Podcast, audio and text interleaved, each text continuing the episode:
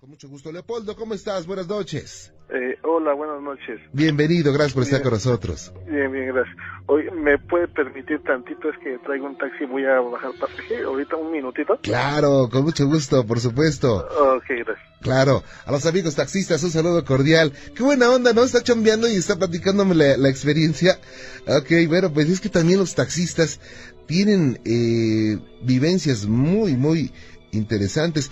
Yo mientras te voy a platicar algo, algo que, que está ocurriendo en, en, en Chile, que se han eh, creado algunos, eh, han surgido algunos incendios a causa de la piroquinesis. ¿Qué es esto? Se dice que puede haber una capacidad para poder, em, con la vista, encender fuego y prender algún objeto, una casa. Bueno, el hecho es que en la localidad de Chinigue eh, han eh, tenido varios incendios y se piensa que son unos jóvenes que tienen esa, esa capacidad para poder encender fuego con la mente. Digo, se puede, se puede creer o no, pero ya para que la investigación la tome la policía en forma seria, dices, bueno, ¿qué, qué pasa, no? Y eh, hasta hoy no, no, no, hay una explicación lógica. Digo, seguramente habrás eh, visto películas que presenten este tema de la piroquinesis, que para muchos puede ser alguna, alguna cosa así muy loca. Dice, uno de los incendios eh, llegó a, una, a varias casas hace pocos días y se sumó a un nuevo siniestro. Las llamas afectaron a un humilde, a un humilde inmueble de material ligero destinado como bodega, en donde se almacenaban enseres que habían, sido alcanzados al ser rescatados de diversos eh, amagos registrados hasta la fecha, los que también fueron afectados. Bien, vámonos. Eh, nuevamente, Leopoldo, gracias. Hola, bueno. Disculpa, eh, lo que pasa es que estaba... No, no, al contrario. Gracias y aprecio mucho que estás chameando y que nos estás platicando esto. Y le envío un saludo cordial a todos mis amigos taxistas, Leopoldo, muy amable. Ok, bueno, mira, antes que nada, pues eh, estoy emocionado porque te sigo desde que estabas en tu otra casa. Ajá, muy amable, gracias. y ya, te soy sincero, cuando estabas en otra casa, pues te veía muy poco. Ajá. ya que te pasas para acá, pues ya, yo te digo más seguido. Oye, muchas gracias, qué buena onda. Muy amable. Sí, mira, bueno, el relato que te voy a contar es, este, yo soy un poco escéptico en eso de, de las cosas paranormales. Ajá. Pero me pasó algo que, que desde ese entonces, pues, no te diré que creo al 100%, pero ya creo que, que existen las cosas paranormales. Ajá. Pues hace como dos años aproximadamente, dos, tres años aproximadamente, este, me pasó una situación que sí me espantó, la verdad. Eh, yo jugaba eh, con mi... Yo había visto una película que se llama Imágenes del Más Allá. Sí, ¿cómo no? Este, y ahí habla sobre que a un cuate se le siente una carga en, los hombros, pero no sabe por qué le duele y, y luego se da cuenta que que lo que le duele es una es un fantasma que que de otros compañeros habían matado. Y yo, pues, ya me di cuenta que jugar con eso no, no llega a nada bueno. A mí me, en ese entonces me, yo sentía cansancio en, en, los hombros. Y le decía a mi hermana, le digo, ay, le digo, creo que, que tengo a alguien encima de mí, pero yo cotorreando. Y ella me dijo, no seas tonto, no juegues con eso. Y, y ya me fui yo a, a acostar, ya había llegado de trabajar me fui a acostar para, más bien me estaba cambiando de ropa y me acosté eh, en la cama. Y mi hermana me estaba hablando para cenar. Y en eso yo sentía así muy muy claro cuando como si se recargara como si alguien se quisiera acostar conmigo en la cama. Y luego luego volteé y pues no había nadie. No había nadie ni le grité a mi hermana le grité para preguntarle si ella había este ido a mi cuarto. Me dice no yo no fui yo otra le dije le digo no le digo no te hagas tonta le digo me espantaste me dice no si yo te estoy gritando para que vengas a cenar pero dice que mi cara estaba o así que parecía, estaba bien pálido yo. Que Y le digo, pues es que sentí que alguien se recargó aquí en la cama. Me dice, ya ves cómo no, no es bueno jugar con eso. Y desde ese entonces no sé si, si por estar jugando con, con eso me pasó tal cosa o, o, o me podría dar alguna explicación, señor. Es que a veces pueden ser varios factores. En realidad podríamos hablar también de sugestión, porque la sugestión es el, el, el, fantasma más poderoso del mundo, así lo defino, ¿no? Pero realmente eh, cuando uno juega ciertas cosas para comunicarse con otras dimensiones o con seres de otro lugar, generalmente sí pueden abrirse puertas. Es lo que eh, se ha estudiado durante muchos años, ¿eh? Ah, cuando, cuando sentiste que, que, que, se, se acostó alguien junto de ti, ¿qué, qué pensaste?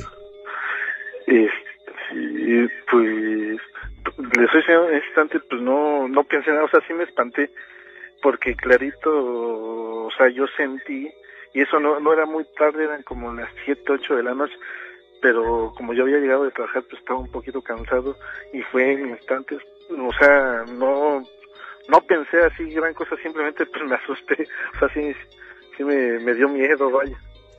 Claro, y bueno, se dice que, supongo que sentiste que alguien se sentó en la cama o, o subió el colchón, ¿no? Exacto, exacto, eso, eso sentí.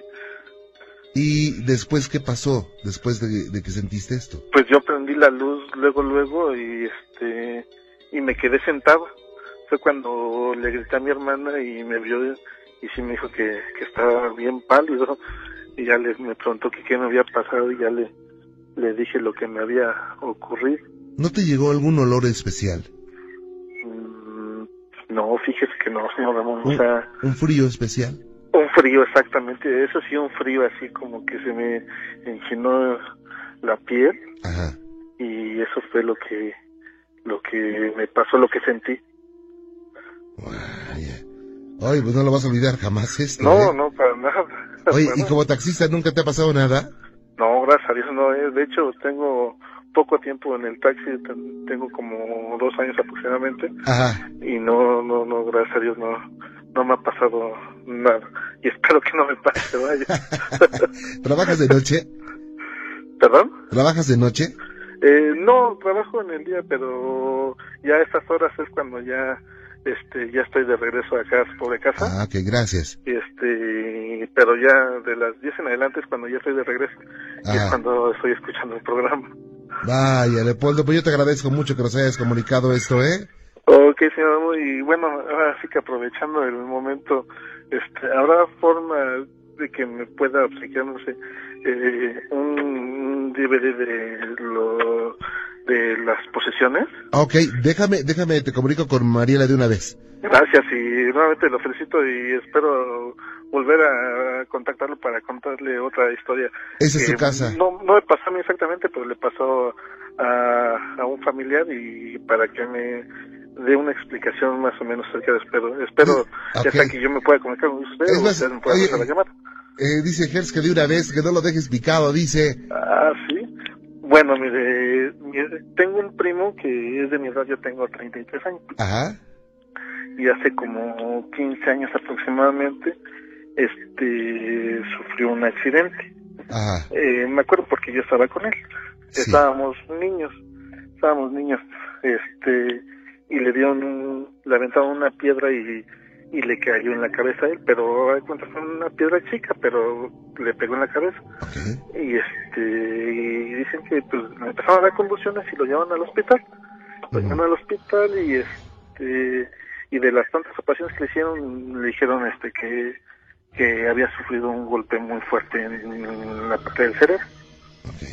Y este y de, de entrada eh, nos habían dicho que, que mi primo ya o así que ya no la contaba.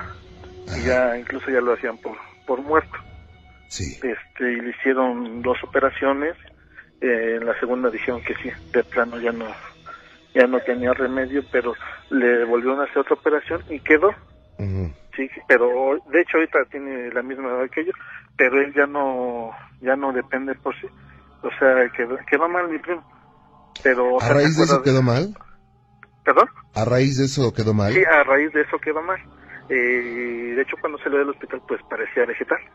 Parecía vegetal y este pero en la época que estaba que estaba mal ahorita ya está bien mi primo. Pero cuando recién salió del hospital este estaba hecho vegetal y lo tenían que cambiar utilizaba pañal este y, y, luego hacía muchas cosas feas que incluso a veces se, se comía su, su excremento que porque decía que, que su amiguito el, el diablito le, le decía que se lo comiera.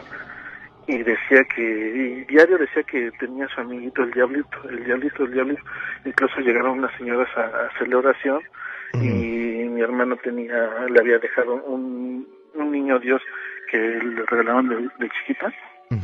Y que cuando llegaron esas personas a, a hacer la oración, este se puso así como loco. Yo yo no lo vi, eso me lo platica, pero que se puso así como loco y calentó al, al niño Dios y, y ya de que por lo regular los niños Dios son de yeso, este que al niño Dios pues lo único que se le sacó fue su cabecita, o sea que no se no se destrozó ni nada, pero que cuando llegaron a hacerle oraciones este, empezó como como a posesionarse o algo así y ah, yo yo me quedaba con esa duda de, de qué fue, por qué se puso así mi primo. ¿Qué, edad tenía en ese momento? En ese momento tenía como unos 12, 13 años aproximadamente. Iba como en primero segundo de secundaria. Ajá. ¿Y hoy, eh, hoy en día cómo está él? Él, él hoy en día está, está bien. Eh, bueno, digo, como, o sea, no, no depende de por sí solo. Él a fuerzas, este, de hecho se acuerda de todo, de, los amigos de la infancia. Él le gustan mucho los, los Beatles, se sabe, pues cada que ponen canciones de los Beatles las canta él. Este, pues aparentemente hace su vida normal, pero no, ya no depende de por, por sí solo. No quedó completamente bien. No. Y si sabes que también Pueden ser varias situaciones, yo voy a dar solamente posibilidades, o sea, en esto no hay una verdad absoluta, pero eh, a veces pueden influir energías oscuras porque las mandan por actitudes, por abrir puertas, eh, no sé, jugando alguna alguna situación como para comunicarse aparentemente con muertos. Son diversos los, los, los motivos por los que puede ocurrir esto y dejan a veces secuelas físicas. Y eso ya no se compone. Digo, bueno, eh, si una persona, voy a inventar, si una persona pierde la movilidad de las piernas, pues ya está difícil que energéticamente se le puedan reparar, ¿no? Digo, médicamente igual sí. Sí, exactamente, eso fue lo que le pasó a mi primo, él, él era derecho y perdió la, la, movilidad precisamente del lado derecho y agarró más movilidad del lado izquierdo. Izquierdo, sí, es que cuando pasa esto el cuerpo humano eh, es tan maravilloso que habilita el, otro el otro lado del cerebro. Vaya, Leonardo, pues yo te agradezco mucho que me hayas, Leopoldo, perdón, que me hayas platicado esto y estoy a tus órdenes.